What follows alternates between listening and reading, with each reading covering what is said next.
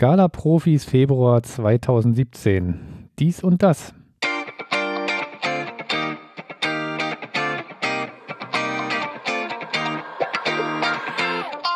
Willkommen bei den Scala Profis, dem Podcast mit Neuigkeiten und Know-how rund um die Programmiersprache Scala. Für dich am Mikrofon Benjamin Hagemeister und Sven Wiegand.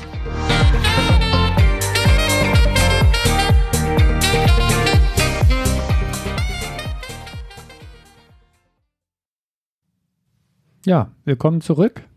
Wir äh, leben noch, uns gibt's noch und wir machen auch immer noch einen Podcast. Genau, ich bin Sven Wiegand. Ich bin Benjamin Hagemeister. Ja, und der letzte Podcast, der ist tatsächlich schon, irgendwie ist es nur zwei Monate her, aber es fühlt sich an wie sonst das, was. Das war im letzten Jahr, also ewig her. Ewig her, genau, ja. Ist, glaube ich, auch ein bisschen zu spät, um jetzt noch ein schönes neues Jahr zu wünschen. Ja, und sind mal wieder Krankheiten und so weiter dazwischen gekommen, aber. Und irgendwie so ein lästiges Release, das termingerecht durch die Tür geschoben werden musste. Ja, stimmt, da war auch noch was. Aber irgendwie ist auch gar nicht so richtig viel passiert, ne? Wenn ich so ans letzte Jahr denke, da war am Jahresanfang doch einiges los.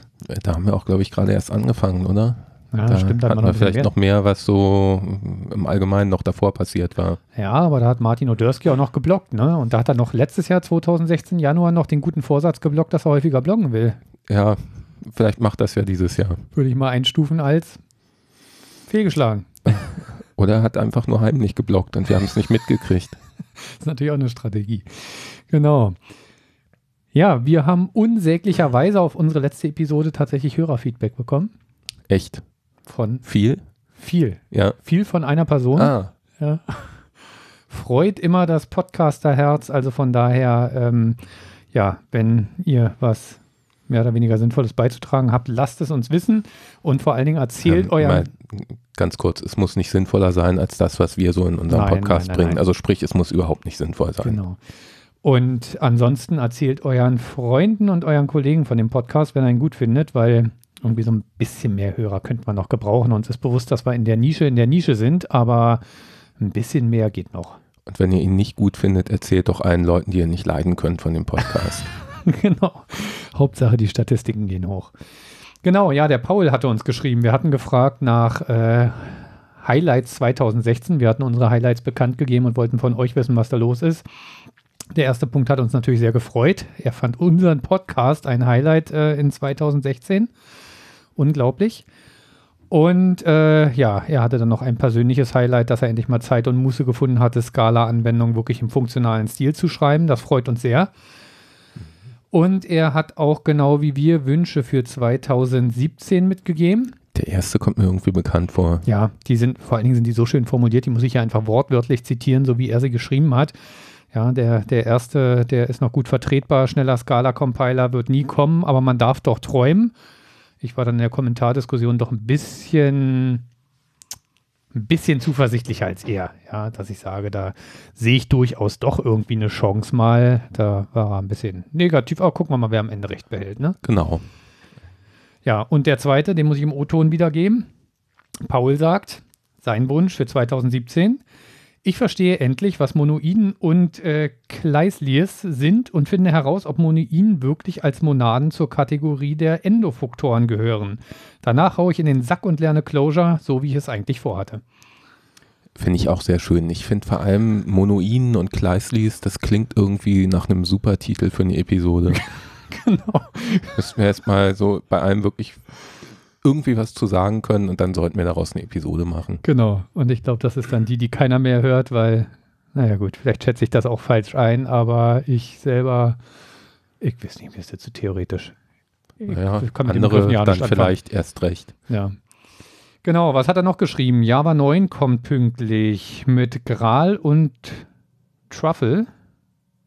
Aha. Ruby, Scala und Java laufen somit konfliktfrei auf der JVM. Überall glückliche, produktive Menschen. Das klingt doch schön, ne? In diesem Jahr kann ich mir irgendwie nicht, aber gut. Und dann noch zur Ergänzung als letzter Punkt den Weltfrieden. Also wir stimmen in allen Punkten, in allen Punkten zu. Bin da nicht ganz so optimistisch, aber Hat uns auf jeden Fall sehr erheitert. Die Mail hat uns sehr gefreut. Wie gesagt, Feedback ist da immer herzlich willkommen. Wir leiten nicht mit so ein. Du Da- wolltest doch gerade schon wieder so sagen. Nein, ich wollte nicht so sagen. Ich hatte äh, jetzt, glaube ich, eher an sowas wie ähm oder so Ja. Oder äh. Okay, Das, So. so kommen wir nicht weiter. gut. Das Scala Center Advisory Board äh, hatte mal wieder ein Meeting. Äh, zum einen, es gibt zwei neue Mitglieder. Ähm, von der Unternehmensseite ist Morgan Stanley mit dabei, eine Bank. Die dann, Sind die nicht pleite? verwechselst du das jetzt nicht mit irgendeiner anderen? Wahrscheinlich. Ich habe keine Ahnung, spielt auch keine Rolle. Vertreten durch James äh, Belsey.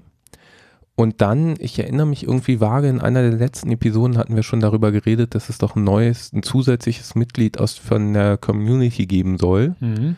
Äh, das ist jetzt Lars Hupel von Type Level. Aber das war doch schon der, hier, wie heißt er von Scala Test, der Bill Wenners. Bill Wenners, ja, der ist Das einer. heißt, das ist okay. jetzt ein zweites. Das heißt, also es gibt, gibt zwei, zwei- zwei Ah ja. Community-Vertreter drin. Na, sehr gut.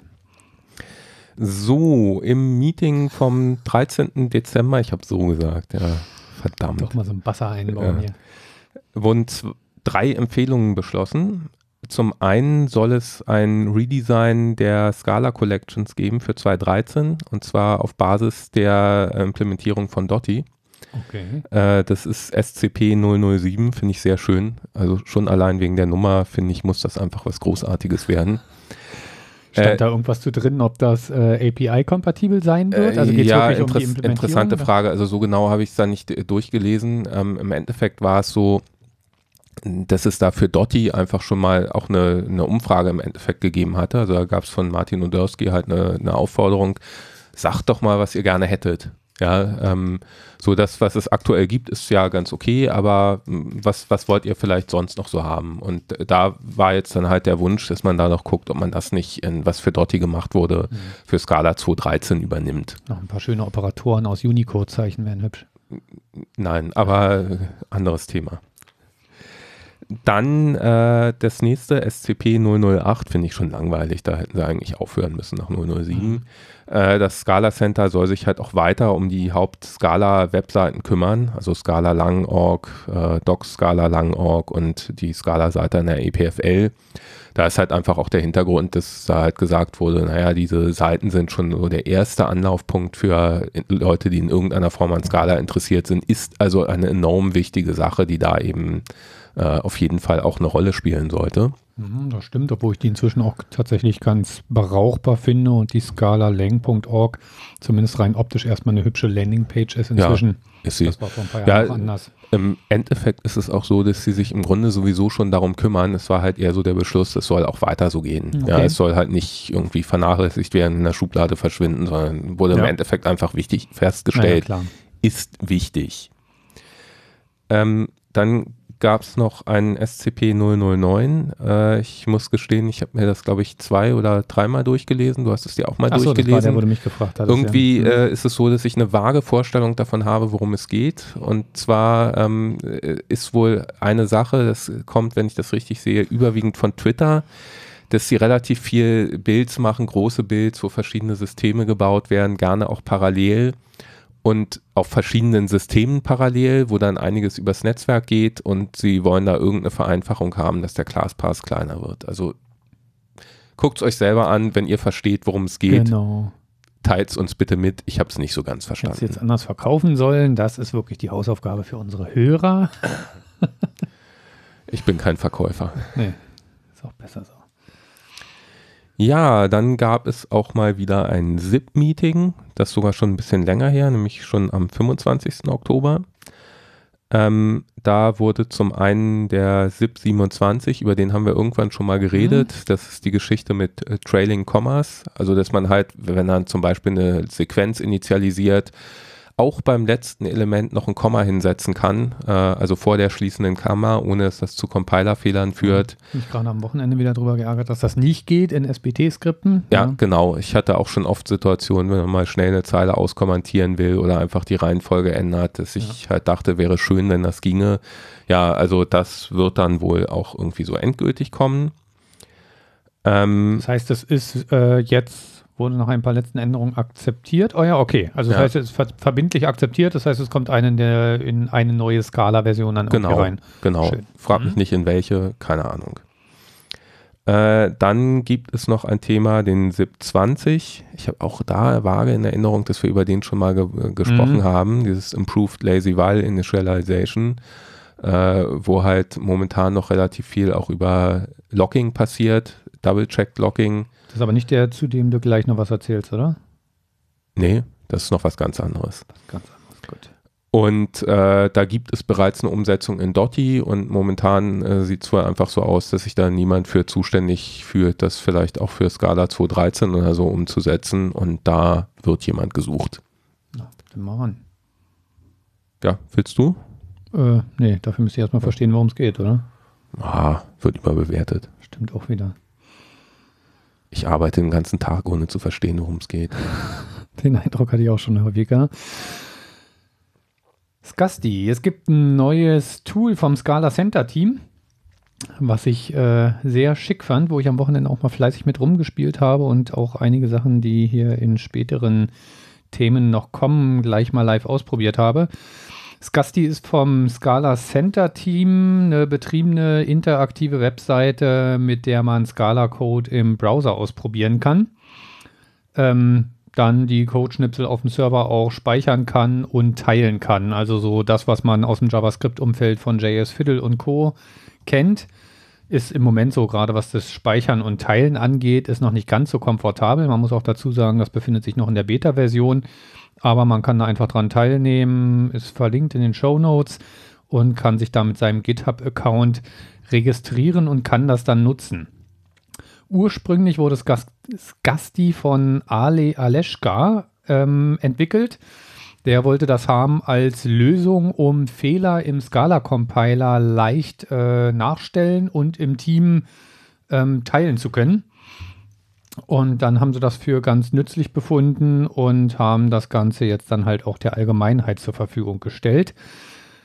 Am Ende läuft das Ganze so, den Code, den man da eingibt, der wird dann zu den Scala Center Servern geschickt. Dort wird er mittels SPT kompiliert und der Aus Output sowohl vom Compiler als auch das, was dann an Ausgaben produziert wird, wird zurück zum Server gestreamt. Äh, zum Browser gestreamt, meine ich natürlich, sonst würden wir es ja nicht sehen. Ähm, das heißt, man merkt es auch, wenn er mit der Seite arbeitet, sobald man dann halt sagt, ausführen, also Steuerung Enter oder der entsprechende Button in der Oberfläche, ähm, dauert das halt immer einen Moment. Man sieht dann wirklich unten den Compiler-Fortschritt. Ist also nicht ganz so interaktiv wie eine REPL, aber dafür bieten sie einige Vorteile mit. Also erstmal von der Ausführungsumgebung her ist es ähnlich der REPL. Das heißt, ich kann einfach anfangen, Code zu schreiben und bekomme die Ergebnisse. Aber sie haben echt ein paar sehr coole Features drin. Und zwar kann man mit einem Klick in der Seitenleiste kann man die Scala Zielversion auswählen, auf der man das Ganze laufen lassen will. Und da stehen zum einen die Standard Scala Version 2.10, 2.11, 2.12 in allen jemals veröffentlichten äh, Subversionen zur Verfügung. Ja, da merkt man, wo es herkommt. Ursprünglich war es halt dafür gedacht, wenn jemand einen Fehler für Scala 2.11 4 gemeldet hat, dass man dann auch genau diese Version da wieder zur Verfügung hat. Und das Coole ist, es steht auch der Type-Level-Scala-Compiler zur Verfügung und auch Dotti. Also das heißt, wenn man mit Dotti rumspielen will, kann dann einfach da als Target Dotti auswählen und äh, kann dann anfangen, ein bisschen Code zu schreiben und mal gucken, wie sich das so verhält. Auch sehr schön, es gibt dann auf der Seite, wo man das Ziel auswählt, gibt es auch eine Suchbox, eine Autocompletion-Box. Und da kann er nach Libraries suchen. Und zwar werden da sämtliche Libraries angeboten, die sich im Scala Dex, also im offiziellen Scala Index befinden. Und dann hat man mit einem Klick quasi diese Library als Dependency hinzugefügt. Und so kann man dann mal sehr einfach auch ähm, ja, Libraries ausprobieren. Ich werde nachher noch was zum Thema Enumerations erzählen. Da habe ich dann zum Beispiel auch einfach mal die Libraries, die ich da noch erwähnen werde, dann einfach mal mit einem Klick eingebunden und konnte da ein bisschen rumspielen, ohne erstmal ein eigenes Projekt in der IDE aufsetzen zu müssen. Und dann wird es ganz cool, ich sagte ja schon, am Ende wird das Ganze mit SBT kompiliert. Man kann sogar, wenn einem das nicht ausreicht, was man da beim, aus dem Scala Dex auswählen kann, dann kann man sogar das SBT-Skript noch anpassen. Damit war es mir möglich, auch eine Library einzubinden. Habe ich selber auch probiert, die halt nicht im Scala-Index drin war, weil sie noch sehr neu ist. Komme ich nachher auch noch drauf. Und ähm, ja, somit hat man im Prinzip alle Möglichkeiten und kann mal schnell Scala-Code ausprobieren, ohne erst ähm, was, ja, ein Projekt aufsetzen zu müssen. Und das Coole ist, das, was man da aufgebaut hat, kann dann halt auch sehr schnell, sobald ich einmal auf Speichern klicke, wird ein Unique Link generiert, den ich dann auch weiterschicken kann. Und dann kann da jemand anders auch drauf gucken und sehen, was man da Tolles gemacht hat. Das klingt irgendwie so ein bisschen so, äh, doch sehr, sehr ähnlich wie das, was wir vor äh, letzte oder vorletzte Episode, glaube ich, mit Scala Fiddle vorgestellt haben. Genau, allerdings ist Scala Fiddle ist eine reine Scala JS ähm, Dingensbummens hier. Also Aha. damit kannst du Scala JS in der Ober, also im Browser schreiben und teilen, aber nicht normale Scala. Da hatte ich eigentlich bisher schon den Eindruck, aber vielleicht habe ich da auch was falsch verstanden. Na, jetzt lass mich selber nochmal nachgucken, aber ich bilde mir ein, ich hatte am Wochenende auch nochmal nachgeguckt. Scala Fiddle.io. Genau, und da war irgendwie, irgendwie stand da was. Ja, man sieht es, wenn man die Libraries aufklappt. Ne, sieht man nicht, da ist auch Shapeless und so weiter. Mhm. Aber ansonsten unten wird dann Acker.js aufgeführt. Ja, ja, ja, das ist, äh, das ist schon klar. Also ich weiß, dass da relativ viel mit ähm, Scala.js war ja Acker selbst. So nicht Acker.js ist zum Beispiel gar nicht dabei. Von daher spricht schon was dafür, dass das doch primär Scala.js ist. Naja, ich hatte es auch irgendwie so in Erinnerung, dass es, dass es so war. Aber ich weiß gar nicht mehr, wo ich das rausgefunden hatte. Naja, egal. Also insofern, wie gesagt, wenn man mal mit Dotti rumprobieren will, äh, geht das damit gut. Ist auf jeden Fall eine, eine, feine Sache und hat echt Spaß gemacht. Ist am Anfang ein bisschen gewöhnungsbedürftig, aber hat auch Syntax-Highlighting drin und sinnvolle Tastenkürzel, sodass man da sofort mal schnell was ausprobieren kann. Klingt cool, muss ich mir mal angucken. Nächstes Thema. Die äh, Agenda für die Scala Days 2017 in Kopenhagen ist inzwischen online. Äh, muss gestehen, ich weiß jetzt gar nicht, ob nicht die für die in den USA auch online sind. Habe ich nicht drauf geachtet. Da Wen interessieren die ich, USA? Habe ich offensichtlich sehr lokal gedacht. Äh, es wird gleich noch lokaler. Aus Berliner Sicht äh, erfreulich ist, dass es da gleich zwei Vorträge von Mitgliedern aus der äh, Berliner Scala-Community gibt. Das ist einmal so ähm, Daniel Jentsch, äh, von dem wir auch wissen, dass er ein Hörer von uns ist hält einen Vortrag über ein selbstgeschriebenes Framework, um ähm, so Abfrageketten mit Futures besser testen zu können, wo irgendwo am Ende ein äh, Systeme hängen, die vielleicht irgendwie bestimmte Fehler produzieren. Also weiß ich nicht, man hat eventuell sogar was mit äh, Seiteneffekten, eine Datenbank im Hintergrund oder irgendwie sowas. Und da hat man dann die Möglichkeit, sehr genau zu definieren, das System soll unter den und den Bedingungen fehlschlagen, soll nicht erreichbar sein oder soll den und den Fehler produzieren und kann dann eben seine komplette Kette durchketten, um, äh, durchtesten, um zu sehen, was da passiert. Äh, klingt auf jeden Fall sehr interessant. Äh, da bin ich mal gespannt darauf, wenn das Ding fertig ist und man auch mal selber mit rumspielen kann. Ja, dann hält äh, Oleg Ilyenko einen Vortrag über seine GraphQL-Implementierung, Sangria.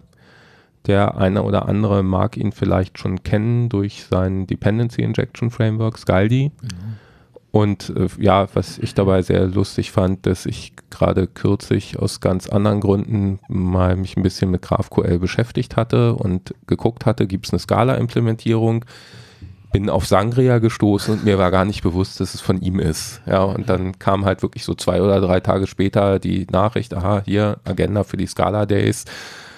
Ach, sieh an. Da war es dann wieder. Ja. Ist doch klein, die Scala-Welt, ja. Sehr klein. Okay, wann sind die Scala Days? Wahrscheinlich wieder im Juni irgendwie, ne? Nee, war jetzt Ende Mai, glaube ich. Ah ja, okay. Naja, gut, ungefähr die gleiche Zeit. Und diesmal in Kopenhagen. Ja, Schweden ist auch schön, ja. Genau. Hm. So, dann. Ach, verdammt. halt, halt, ich muss noch ein Lesezeichen setzen. So, jetzt. Hm. Kapitelmarke meine okay. ich, nicht Lesezeichen. Die, die Soos, die schneiden wir einfach alle raus, oder? Äh, das machst du dann aber. Ja, können wir es nicht vielleicht automatisieren? Ja, gut. wäre auch mal ein Projekt. Äh, es gibt da einen äh, neuen Commit von Martin Odersky zum, zu Scala. Und zwar geht es um die Möglichkeit, äh, implizite Parameter zu verwenden, die lazy ausgewertet werden. Ähm, das ist im Endeffekt eine Sache, das kommt aus der generischen Programmierung. Als ich mir den Beitrag von ihm dazu durchgelesen habe und so ein paar andere Sachen, ist mir mal wieder aufgefallen, dass ich äh, generische Programmierung irgendwie total spannend finde, aber eigentlich nicht wirklich sonderlich gut verstehe. Vielleicht ändert sich das ja nochmal.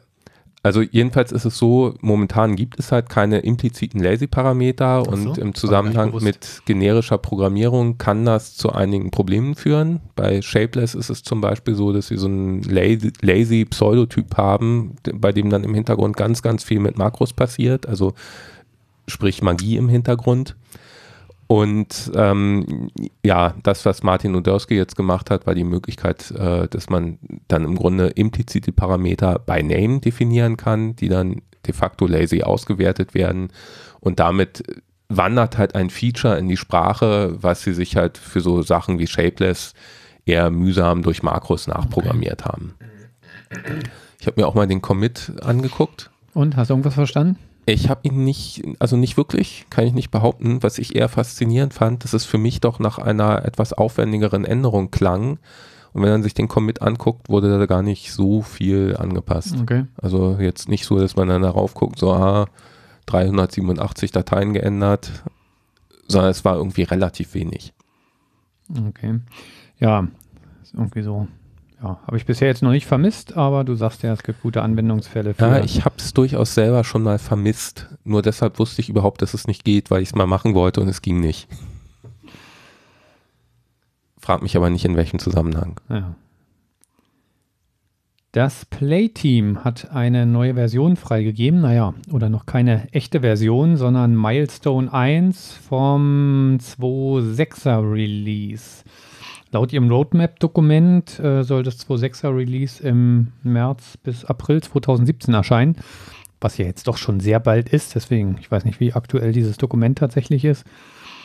Ähm, und da sind tatsächlich einige nette Kleinigkeiten drin, beziehungsweise für den Anwender sind es eher Kleinigkeiten. Für das Team an sich äh, war es dann doch ein größerer Umbau. Eine der Sachen, die sich äh, grundlegend ändert, ist bisher in so einer Play-Applikation hat es genau ein Application-Objekt gegeben. Ähm, das war dann auch über so einen, so einen globalen Import Play Current war das verfügbar. Und äh, diese Notwendigkeit, die haben sie jetzt aufgelöst. Das heißt, man kann im Prinzip in einer Laufzeitumgebung mehrere Play-Applications haben und auch in Tests mehrere Play-Applications haben, ohne dass die sich ins Gehege kommen. Dazu wurden diverse globale Variablen, die man bisher per Import einbinden konnte. Die gibt es jetzt nicht mehr, die muss man sich dann per Dependency Injection, da bieten sie ja beim Module für sämtliche gängige Dependency Injection Frameworks, äh, muss man sich diese Sachen dann reinholen. Also so klassisch äh, Action, Body Parser und das, was man im Play so braucht, um einen Request aufzubauen und äh, Resultate zu generieren. Es klingt irgendwie nach einer Änderung, die potenziell sehr, sehr viel kaputt macht in bestehendem Code. Ja, das ist ja was, was ich letztes Jahr auch irgendwann mal bemängelt hatte. Da habe ich auch mal gern rumgekrittelt am äh, Play-Team, was natürlich fies ist. Ja, also ich meine, die stellen das alles als Open Source zur Verfügung und das ist schon echt ein mächtiges und wirklich, wirklich tolles Framework. Aber die Migrationen sind äh, echt teilweise der Hammer. Also wenn ich mir vorstelle, ich habe da eine große produktive Anwendung, da ist, egal ob von 2.3 nach 2.4, 2.4 nach 2.5, da sind schon jedes Mal äh, viele, viele Änderungen notwendig. Es gibt auch immer sehr ausführliche Migration Guides. Insgesamt ist die Online-Doku sowieso extrem gut, muss ich sagen. Aber selbst für ein kleines Projekt, wie ich es da in der Firma habe, um da Burn-Up-Charts zu generieren und so weiter, ähm, ist der Aufwand schon enorm und wehe, man lässt mal einen Versionssprung aus, dann wird äh, die Arbeit richtig groß. Ja. Ich äh, meinte das auch gar nicht unbedingt als Kritik. Im Prinzip bin ich ja durchaus ein Freund davon, dass man auch den Mut hat, solche Änderungen zu machen, denn ansonsten. Ja, klar, es hat auch viele Vorteile, das stimmt schon. Äh, ansonsten verwächst sowas irgendwie immer mehr und wird ganz komisch, beziehungsweise bestimmte Änderungen kann man einfach gar nicht machen, wenn er abwärtskompatibel sein muss. Das ja. war eher eine Feststellung. Klingt halt so. Ja. Und diese Änderung mit mehreren Applications, für mich klingt es ein bisschen danach, als wenn sie damit, auch wenn es nicht hundertprozentig passt, aber damit so in Richtung Microservices und Self-Contained System, Systems unterstützen wollen, weil du dann quasi Möglichkeit hast, in einer Play-Anwendung mehrere in sich geschlossene Anwendungen zu haben. Ich weiß, man sagt bei Microservices und Self-Contained Systems, sagt man ja, da ist es egal, in welcher Programmiersprache ich die schreibe, aber auf der anderen Seite hält mich ja auch niemand davon ab, sie in der gleichen Programmiersprache mit dem gleichen Framework zu machen und sie trotzdem unabhängig zu halten. Ja, das wäre jetzt gar nicht mein Einwand dazu gewesen. Mein Haupteinwand wäre, dass ja schon eine Idee da ist, die sollten komplett unabhängig voneinander sein, zwei Microservices. Und wenn sie dann halt doch in der gleichen Laufzeitumgebung laufen, dann ja. kann ja schon einer, der komplett abstürzt, die ganze Laufzeitumgebung mit sich reißt, der reißt dann halt gleich noch alle anderen, die da drin laufen, mit. Das stimmt, ist mir allerdings, kann ich mir bei Java nur so bedingt, naja gut, out of memory, ja. ja. Im Zweifelsfall. Ja, Aber äh, das heißt ja trotzdem ja. nicht, dass es nicht sinnvolle Anwendungsmöglichkeiten dafür gibt. Ja. Auf jeden Fall bietet es damit Möglichkeiten, noch mehr Strukturierungsmöglichkeiten mhm. im Code. So eine sehr schöne Sache, das hatte ich bisher vermisst, ist, dass man mit ähm, schon diesem Milestone-Release, was sie da zur Verfügung gestellt haben, endlich auch Scala 2.12 nutzen kann. Ja, bisher war man bei Play 2.5 noch auf Scala 2.11 beschränkt gewesen. Scala 2.11 geht auch weiterhin, aber wie gesagt, jetzt auch mit der 2.12. Aber das geht dann auch wirklich nur für diesen Milestone-Release. Also ein 2.12er Bild von der ähm, 2.5 gibt es nicht. Genau, wird es nicht mehr geben, hatten ah, sie auch ja. angekündigt. Also da war schon damals, als 2.12 rauskam, im Dezember hatten sie schon geschrieben, nee, müsst auf die 2.6 warten, also auf ungünstig, dass die Versionen so nah beieinander liegen, also auf Play 2.6 warten, bis ihr das nutzen könnt. Auch eine sehr spannende Änderung, die sich tatsächlich, äh, ja, die tatsächlich äh, große Auswirkungen im Backend haben dürfte. Bisher hat Play auf Netty basiert. Netty ist ein Java-basiertes, äh, ja, eigentlich Networking Framework, was auf äh, Java NIO aufsetzt, also auf Asynchron IO und damit halt die Entwicklung asynchroner Web- Dienste ermöglicht und das nutzt Player zur, bis zum Access.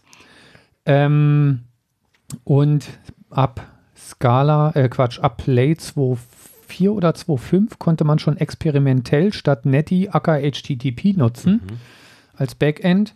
Und ab äh, Play 2.6 ist es jetzt so, dass Acker HTTP der ähm, Standard ist. Also es wird standardmäßig als HTTP-Server genutzt. Auf Wunsch kann man weiterhin äh, Netty in Version 4.1 äh, nutzen. Aber wie gesagt, der Standard ist, dass im Hintergrund Acker HTTP benutzt wird. Ja, ein Feature, was noch reinkommt, äh, jetzt nicht so spannend, hatte ich bisher noch keinen Bedarf, waren typsichere Request-Attribute. Das heißt, man kann einem Request, der reinkommt, so in einer Vorverarbeitungsphase, sage ich mal, zusätzliche Attribute hinzufügen, typsicher hinzufügen. Also wird eine typsichere Map benutzt, wo jeder Eintrag ein Value von einem spezifischen Typ hat. Ähm, ist jetzt nicht zu verwechseln mit äh, Header-Attributen, sondern halt, ja, wie gesagt, da kann ich in der Vorverarbeitung kann ich irgendwelche Header auswerten und die dann in so Request-Attributen, meine Ergebnisse in Request-Attributen ablegen und der spätere Code kann darauf zugreifen. Wie gesagt, hatte ich jetzt noch keinen Anwendungsfall für. Aber so spannend sind meine Anwendungen da bisher auch noch nicht. Was ich sehr schön finde, ist, äh, sie gehen den Weg weiter, den sie auch schon in den letzten Releases betrieben haben, dass sie mehr und mehr Play-Funktionalitäten in selbstständige Libraries auslagern. Das haben sie in der Vergangenheit war Play ein, ein Riesenmonster und äh, über die Zeit hinweg haben sie immer wieder Funktionalitäten rausgelöst. Diesmal sind es gleich drei und zwar einmal Play Iterates, das ist ähm, eine ja, eine, eine, eine Scala-Stream-Implementierung. Also so ähnlich wie Acker-Streams, nur halt äh, von Play. Ne? Und das war bisher fest integriert ins äh, Play-Framework, ist jetzt alleinstehend, kann dann also auch in anderen Anwendungen nutzen. PlayWS, das finde ich sehr schön, das ist nämlich der Web-Service-Client. Also das heißt, wenn man in einer Play-Anwendung auf andere REST-Services zugreift, dann nutzt man dafür PlayWS. Das war bisher fest eingebunden, ist halt auch von Grund auf asynchron ausgelegt. Also da gibt im Prinzip jeder Aufruf, den man da macht, gibt ein Future zurück. Und dieses Play WS ist jetzt halt auch unabhängig von Play in anderen Anwendungen nutzbar. Ähm, sogar was, was für uns auch interessant sein könnte. Und äh, was ich allerdings am allercoolsten und besten finde, ist, dass sie Play JSON rausgezogen haben. Das ist ihr, äh, ihre JSON-Library, um JSON zu parsen, JSON zu generieren. Die ist inzwischen ganz schön geworden. Früher fand ich es ein bisschen umständlich.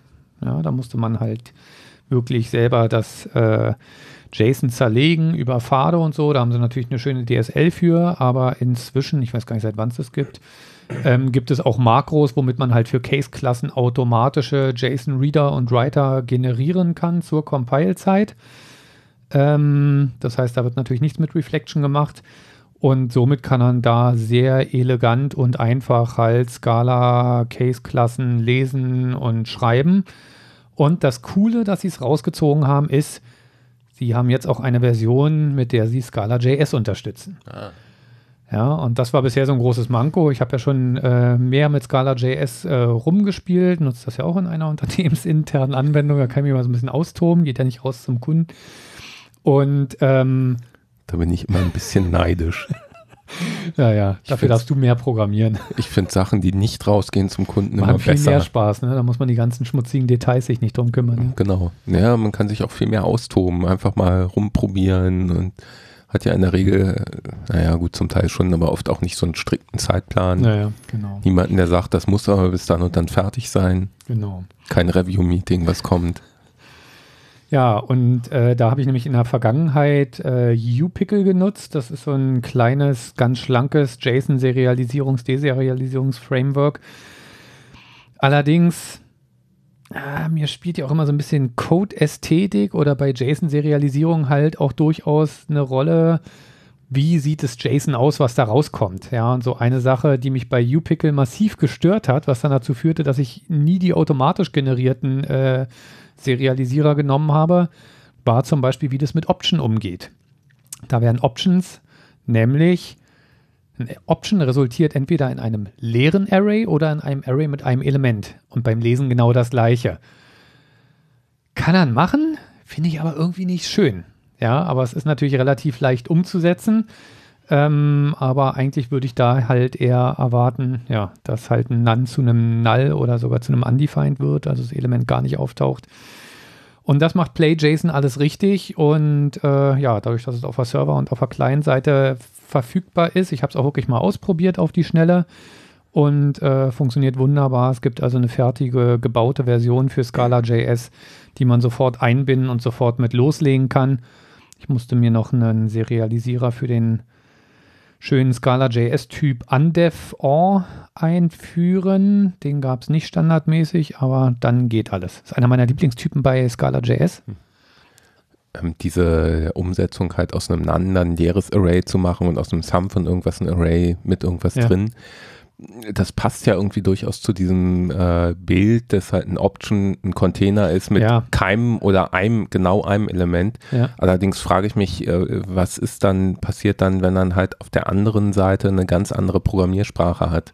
Ja, genau. Also da ist dann Java oder ein JavaScript, denn ich würde auch genau das erwarten, was du gesagt ja. hattest, wenn es None ist, wird ein Null draus oder ein Undefined. Ja, ja Undefined kann leider PlayJSON auch nicht. Also auch wenn ich Klassen einlese oder Objekte einlese und da sind Attribute JSON, nee, JSON Properties gar nicht gesetzt äh, und ich habe in der Case-Klasse an der Stelle ein Option, dann schlägt der da leider auch fehl. Also es muss dann wirklich da, die Property auftauchen mit einem Null drin, dann klappt es aber. Ja, und ein Array ist für mich einfach, das kann halt potenziell auch mehrere Elemente enthalten, mhm. das ist beim Option halt nicht der Fall. Ja, ja da wäre halt für mich sofort die Frage, was passiert, wenn dann da halt eine andere Programmiersprache an der anderen ja, ja. Seite hat, die, was macht die damit? Naja, genau. Da musst du halt wieder entsprechend passende Serialisierer schreiben, mhm. ja. Funktioniert natürlich dann wieder gut. Dieses U-Pickle kannst du ja auch auf Server- und auf Client-Seite nutzen. Ja, und wenn du sagst, okay, das ist nur meine ja. eigene Anwendung, dann klappt es wieder. Aber schön dann ist es unproblematisch, klar. Ja, Genau, ich war gerade abgeschweift zum Undev-Or-Typ. Das wollte ich schon mehrfach erwähnen. Ich weiß gar nicht, ob ich es bei Scala.js damals erwähnt habe.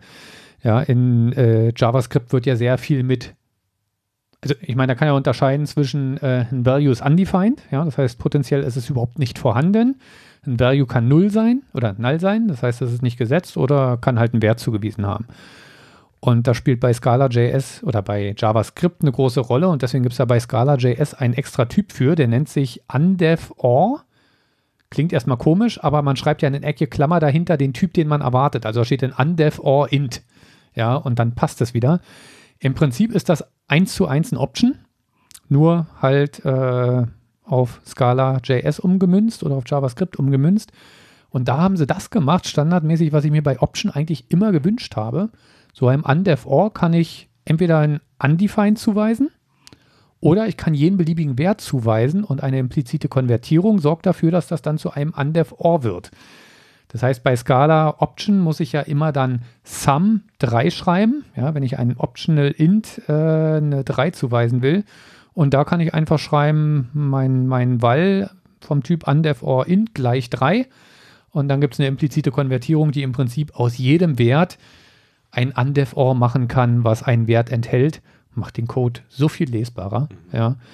Viel schöner könnte man bei Scala auch mal einführen. Ich habe bisher auch noch keine Seiteneffekte gemerkt, dass das irgendwie zu Unklarheiten bei impliziten Konvertierungen führt oder sowas. Also wirklich sehr, sehr schön gelöst. Natürlich gibt es auch direkt eine Methode, womit man aus einem Option zum Undef kommt und andersrum. Da war ich jetzt aber ein bisschen abgeschweift, weil das hat äh, nichts mehr mit Play zu tun. Ganz kleines bisschen. Genau. So, sie haben auch weitere Funktionalitäten herausgelöst, die allerdings nicht als alleinstehende Libraries, das heißt, sie machen weiterhin nur im Play-Kontexten Sinn. Allerdings äh, haben sie einfach gesagt, sie wollen mal wieder die Runtime ein bisschen kleiner kriegen, also den Core ein bisschen kleiner kriegen. Und von daher sind das Sachen, die soll nur derjenige einbinden, den es auch tatsächlich interessiert.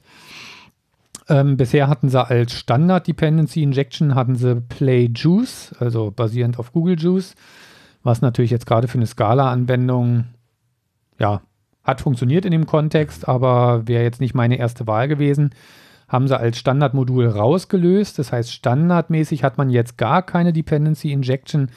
Man muss sich äh, also explizit für eine entscheiden. Ja. Ähm, ich habe da jetzt die letzten Male Mascaldi genutzt. Äh, viele präferieren MacWire, weil es halt schon zur Compile-Zeit die, äh, die Verfügbarkeit von ne, geeigneten Dingern prüft. Ja, der, gerade bei Dingern ist das ja oft so ein Problem. Ja, ja, da genau. weiß man ja nicht, sind die da oder nicht und welche von ihnen, genau. welche Farbe, wie groß. Ja. Also. So, Java Forms haben sie auch noch rausgelöst. Habe ich noch nie gehört, noch nie mit zu tun gehabt, aber ist jetzt auch rausgelöst halt. Ne? Guckst dir mal an, vielleicht ist ja total cool. Es hat Java im Namen. Könnte vielleicht trotzdem cool sein. Okay. Ich habe mir dann extra für euch nochmal die Mühe gemacht, habe nochmal ins Roadmap-Dokument reingeguckt, äh, was da denn noch geplant war für die 2.6. Also das heißt, welche Sachen sind jetzt im Milestone noch nicht drin. Ähm, da habe ich im Wesentlichen zwei Features gefunden, ganz viel noch unter der Haube, aber zwei Features, die relevant sein könnten. Das eine ist, sie wollen bekannte Request-Header, wollen sie in einer typisierten Variante anbieten. Ja, bisher ist halt, sind halt die ganzen Request-Header einfach eine Map und da sagen sie, die Sachen, die bekannt sind, das wollen sie mit Typunterstützung anbieten. Und äh, 2.6 wird das erste Release sein, was Unterstützung von HTTP2 bietet. Mhm. Das ist allerdings äh, jetzt in dem Milestone noch nicht verfügbar.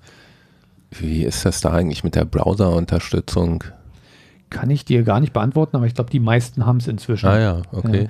Ich wollte mich auch immer mal im Detail mit beschäftigen. Ich wollte auch am Wochenende noch mal reingucken, aber irgendwie habe ich dann doch schon so viel Zeit investiert, dass ich äh, mhm.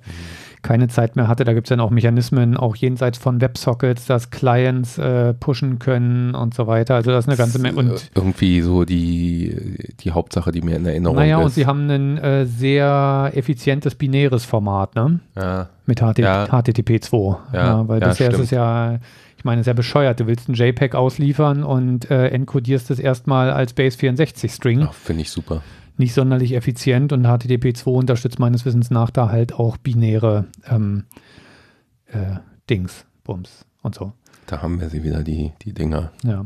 Aber ansonsten hatte ich noch mal ein bisschen in der Play-Doku gestöbert, wo ich eh gerade dabei war und war doch wieder sehr begeistert gewesen jetzt mal zum Ausgleich zum Meckern aus dem letzten Jahr, ja, also was die da alles bieten, zum Beispiel mit Chunked HTTP äh, Responses, ja, dass ich sagen kann, wenn meine Ergebnisse asynchron eintrudeln, immer das, was ich habe, das liefere ich schon mal an den Client aus, damit der schon mal anfangen kann zu rendern, ähm, ist halt auch ein Mechanismus, der von HTTP 1.1 unterstützt wird, dass ich Chunks ausliefer.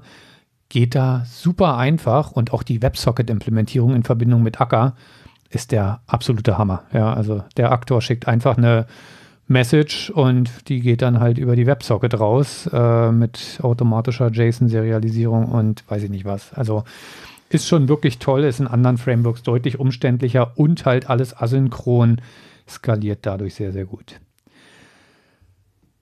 So, wo ich das Roadmap-Dokument schon mal in der Hand hatte, hatte ich da auch noch einen Abschnitt zum Thema Play 3 gefunden.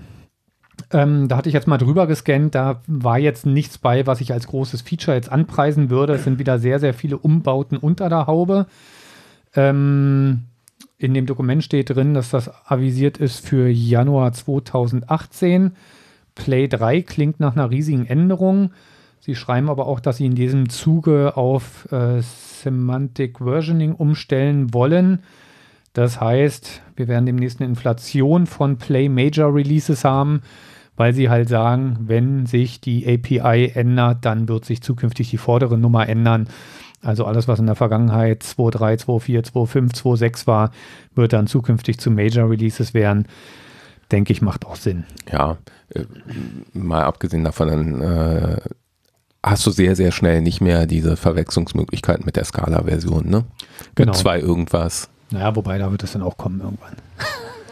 Meinst du? Ja, Semantic wenn, sie erstmal, bei ja, wenn sie erstmal den Schritt zur 3 gegangen sind, dann bin ich mir sicher, dann werden sie auch keine Hemmung haben, da noch weiterzumachen. Mhm.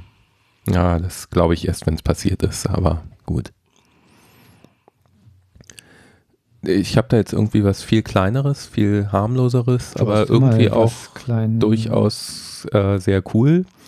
Äh, John Pretty hat die erste Version von Contextual vorgestellt. An der Stelle möchte ich euch bitten, klickt auf jeden Fall mal auf den Link äh, zu der Homepage und guckt euch die URL genauer an. Da habe ich schon so das Gefühl, ähm, da steckt einiges an äh, Aufwand dahinter, sich diese URL dann zu reservieren und auszusuchen.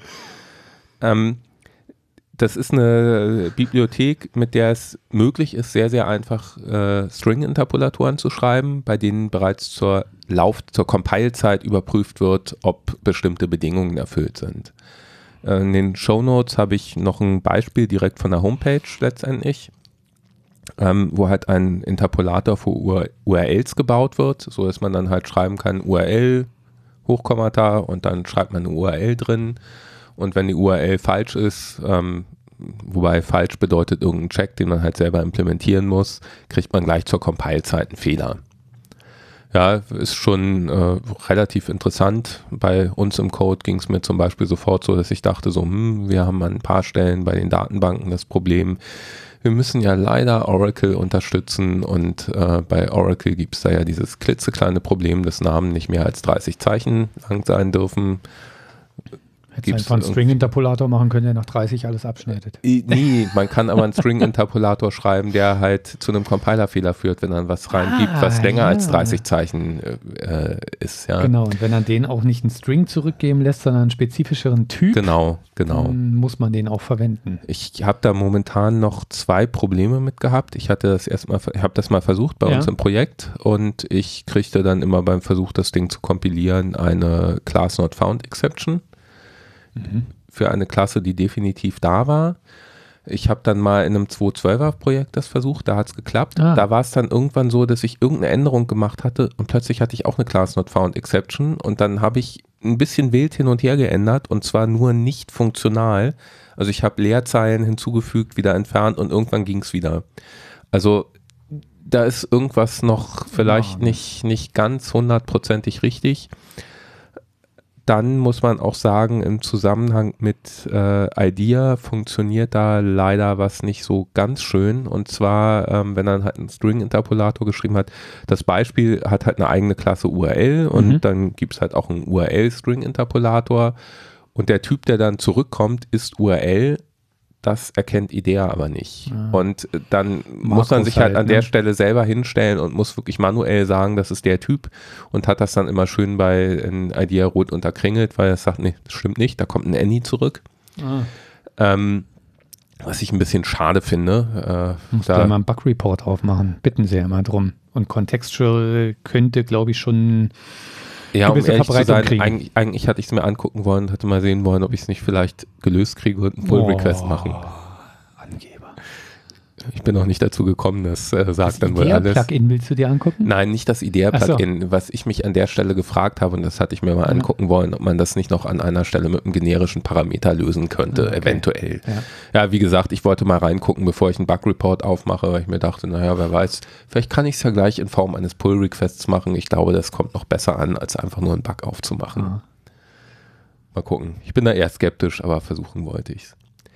Wie auch immer, finde ich schon eine coole Sache, denn gerade so dieses Thema, also im Datenbankumfeld hat man natürlich oft das Thema, dass man irgendwelche Strings hat, die nur eine bestimmte Länge haben dürfen. Ähm, und auch sonst gibt es viele Sachen, wo das einfach eine sehr, sehr schöne Sache ist. Funktioniert natürlich nur für Strings, die man dann auch im Code wirklich fest geschrieben hat, äh, für Sachen, die halt zur Laufzeit erst irgendwie feststehen durch User-Einnahmen oder so. Da kriegt man natürlich keinen Compiler-Fehler, sondern da muss man sich dann schon selbst drum kümmern, dass es trotzdem noch zur Laufzeit vernünftig gehandelt wird. Ja, aber String-Interpolatoren finde ich wirklich ein klasse Feature. Am Anfang denkt man ja wirklich, es geht nur darum, Strings zusammenzusetzen, aber wo ich das schon überall genutzt habe und ich habe mir auch den einen oder anderen schon selber geschrieben, was doch deutlich leichter ist, als man äh, annehmen könnte. Und naja, so Paradebeispiele sind natürlich auch wieder aus dem Play-Framework Anorm, was sie auch vor ein paar Jahren rausgelöst haben. Das ist ja deren Datenbank-Zugriffs-Library, wo man direkt SQL im String schreibt. Und äh, da gibt es halt auch ein SQL-Interpolator, der dazu führt, dass alles, was ich da als Variablen reinschmeiße in den String, wird dann halt äh, automatisch in Prepared Statements umgewandelt mit entsprechenden Argumenten, so dass man das SQL sehr schön schreiben und lesen kann und im Hintergrund die ganze dreckige Arbeit mit ähm, Prepared Statements gemacht wird, um das SQL Injection safe zu machen und so weiter. Ähm, bei den Beispielen in dem zugehörigen GitHub-Projekt äh, gibt es dann auch eins, wo mit regulären Ausdrücken was gemacht wird, ja, wo man halt da im Zweifelsfall die Compile-Zeitprüfung hat. Und gerade bei regulären Ausdrücken, hm, ja, da kann sich ja schon mal leicht ein Fehler einschleichen, da ist das gar nicht so schlecht. Was ich noch vermisse, vielleicht, vielleicht weißt du das, ich hatte irgendwann mal probiert, äh, genau in diesem Play-Kontext mit dem SQL String-Interpolator. IntelliJ bietet ja das schöne Feature, Feature Language Injection.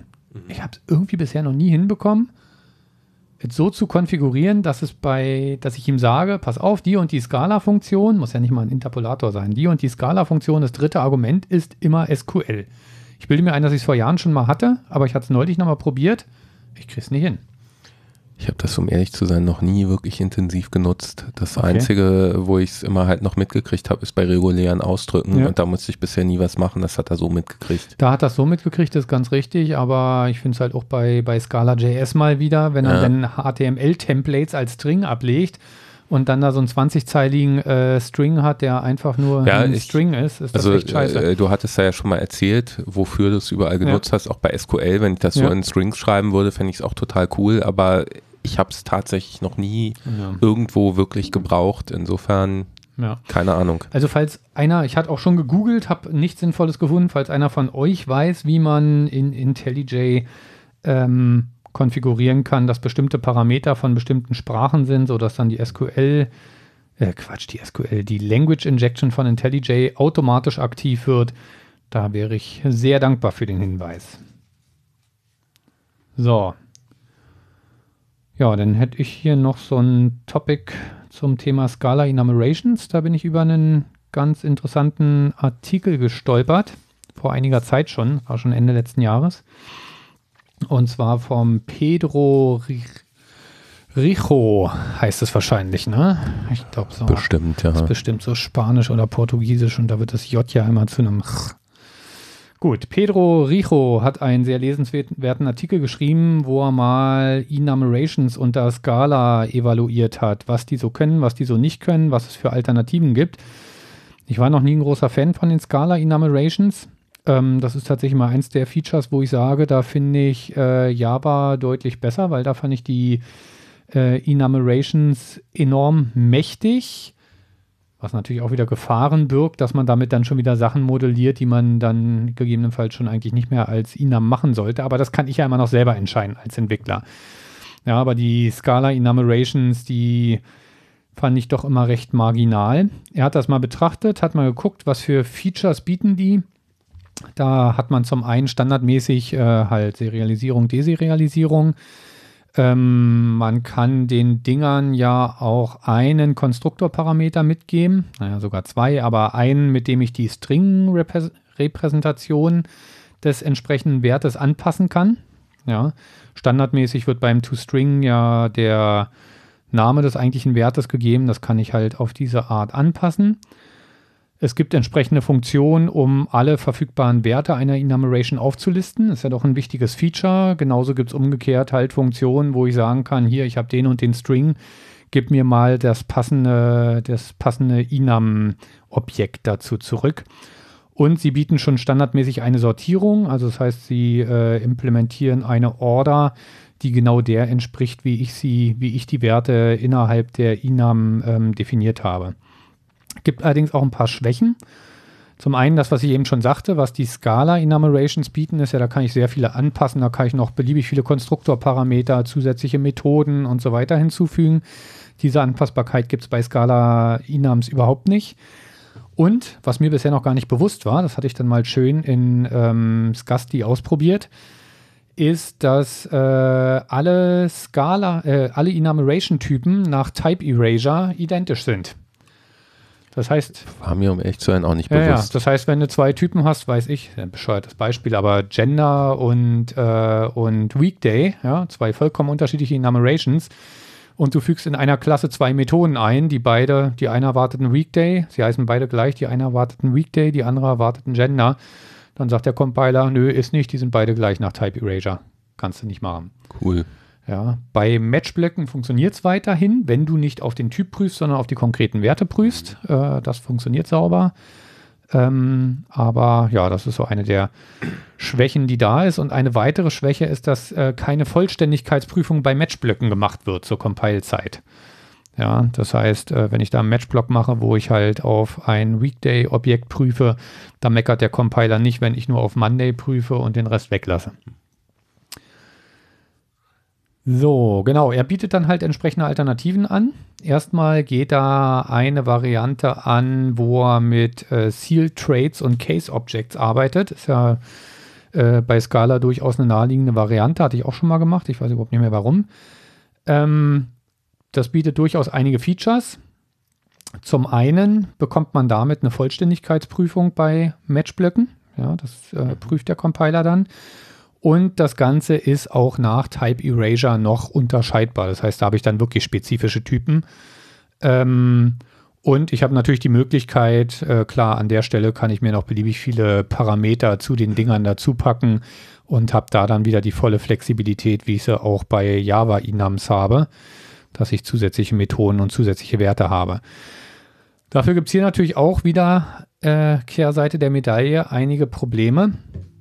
Unter anderem ähm, gibt es da natürlich dann keine Standardfunktionen mehr, um mal alle Werte einer solchen Enumeration zu erhalten. Klar. Es gibt auch keine Standard- Deserialisierung, wobei sich das hier natürlich relativ leicht lösen lässt bei einer wirklich einfachen Enumeration. Aber es gibt auch wieder keine Standardsortierung. Lässt sich natürlich auch alles wieder machen, kann ich einen Parameter mitgeben, int, kann den Order Trade implementieren, aber ist dann schon wieder alles Kram, den ich manuell machen müsste. Kurze Zwischenfrage, war für dich die Sortierung schon mal irgendwo relevant? Das ist eine gute Frage. Ich kann mich jetzt nicht aktiv daran erinnern, dass also ich schon mal genutzt habe. Ich möchte ja gar nicht ausschließen, dass es nicht durchaus sinnvolle Anwendungsfälle ja, ja. gibt, aber ich kann mich, um ehrlich zu sein, nicht erinnern, dass ich bisher jemals irgendwo, also auch im Java-Umfeld, auf die Reihenfolge der Elemente Wert gelegt ja, hätte. Hast du, hast du schon recht. Kann ich mich jetzt auch nicht an ein konkretes Beispiel erinnern. Ich meine, gerade bei Wochentagen würde es ja durchaus, gibt es ja irgendwo noch einen Sinn drin, naja, aber, ich, aber auch nur bedingt, ja. Dann fängt schon wieder an, Montag bis Sonntag oder Sonntag bis Samstag. Ja, gut, was die Briten machen, wollen wir mal. Ja, und die Amis sowieso. Naja, genau. Genau. Ja, dann hat er sich als Alternativen noch zwei Libraries angeguckt. Das eine ist die Library Itemized. Die arbeitet mit Makros. Das heißt, da gibt es so eine Enum Annotation, die kann ich an einen Trade ranschmeißen und kann damit dann äh, Enums aufbauen. Codebeispiel habe ich in den Show Notes mit drin. Die bietet dann auch das Feature, dass man wieder alle Werte auflisten kann, Standardserialisierung, Deserialisierung, Probleme wieder, ich kann keine zusätzlichen Eigenschaften hinzufügen Und ähm, es werden zwar Standardindizes angeboten für die einzelnen Werte, aber auch hier gibt es dann wieder keine Sortierung. Und dann hat er noch eine Library äh, angeboten, die nennt sich Enumeratum, Enumeratum oder Inname, nee, Enumeratum passt glaube ich schon besser von der Aussprache her. Die arbeitet jetzt ohne Makros, sondern ganz klassisch über, obwohl diese Find Values Methode sieht schon mehr nach einem Makro aus. Weiß ich gar nicht, wie man es sonst machen sollte. Naja, egal. Also von Features her hat man da dann schon relativ viele Möglichkeiten, die zuvor bemängelt wurden. In Matchblöcken wird auf Vollständigkeit geprüft. Ich kann die verfügbaren Werte auflisten. Dafür ist immer noch eine extra Zeile notwendig, aber die ist wirklich sehr kompakt. Sieht man auch im Codebeispiel. Standardserialisierung, Deserialisierung, äh, Möglichkeit, zusätzliche Werte hinzuzufügen, also Konstruktorparameter und so weiter. Sortierung ist möglich, aber erfordert auch hier wieder eine manuelle Implementierung des Order Trades, also ist schon manueller Aufwand notwendig. So, er hatte diesen Artikel veröffentlicht und der hat dann doch zu sehr, sehr viel Diskussionen geführt. Unter anderem habe ich hier auch einen Link auf eine interessante Diskussion bei Reddit zu diesem Artikel, wo dann viele sich ausgelassen haben, nochmal was die Vor- und Nachteile der einzelnen Varianten sind.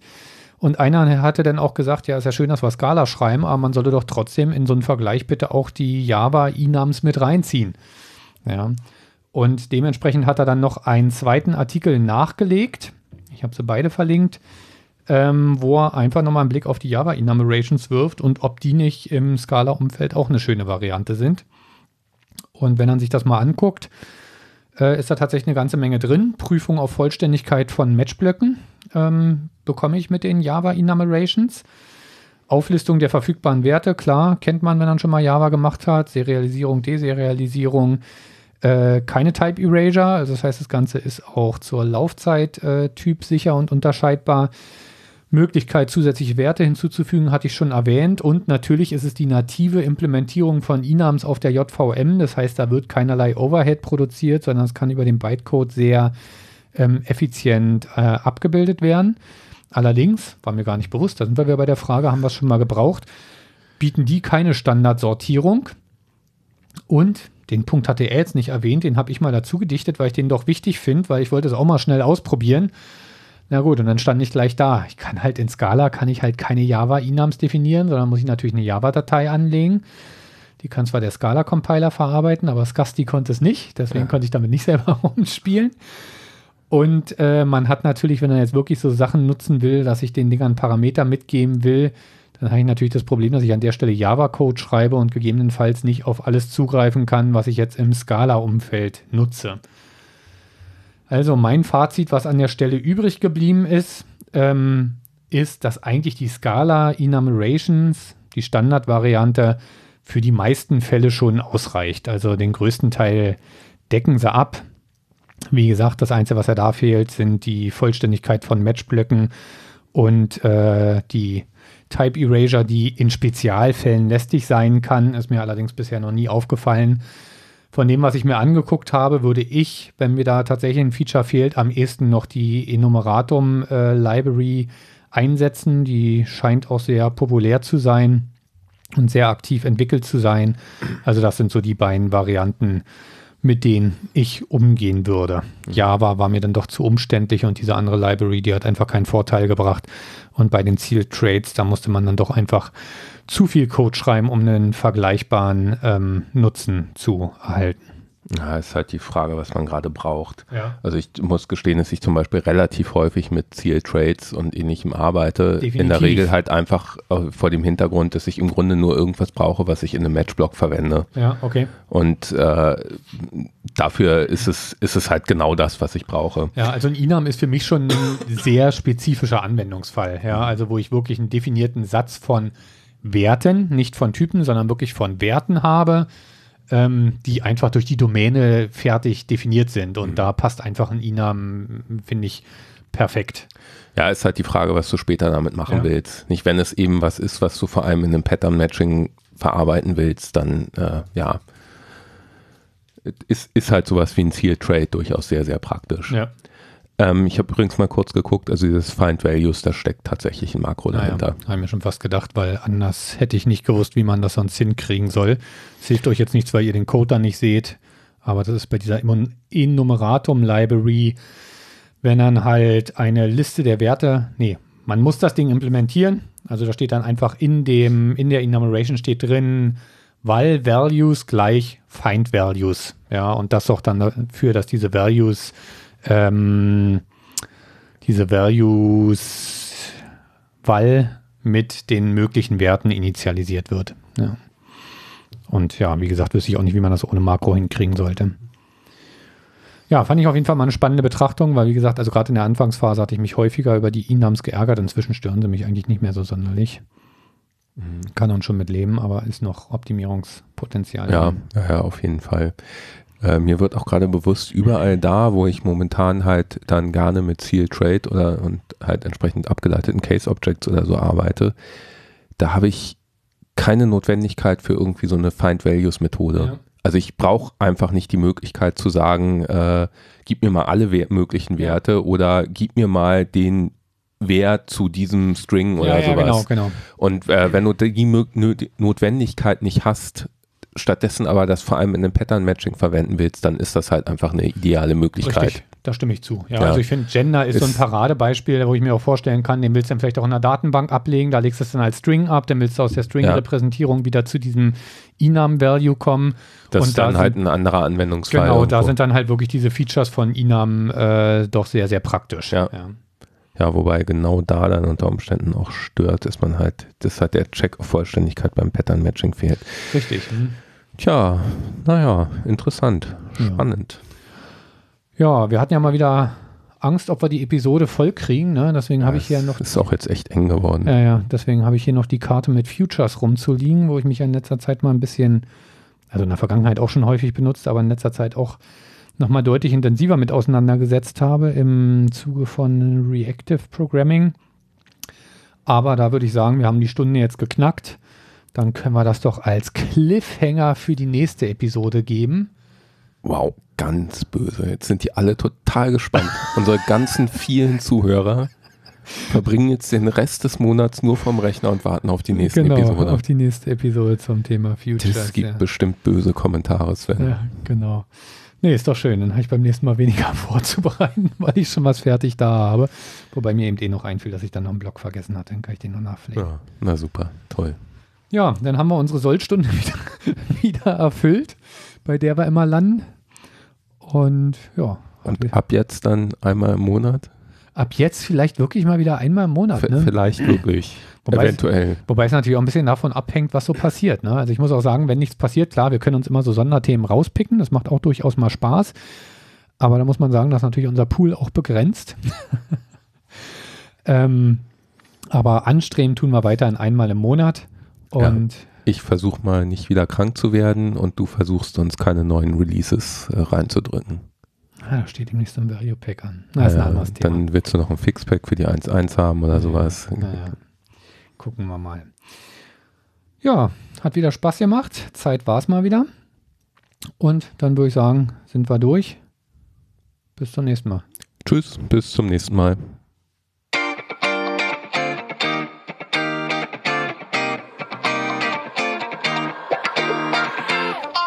Vielen Dank fürs Zuhören.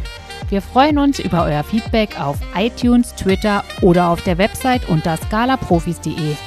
Bis zum nächsten Mal.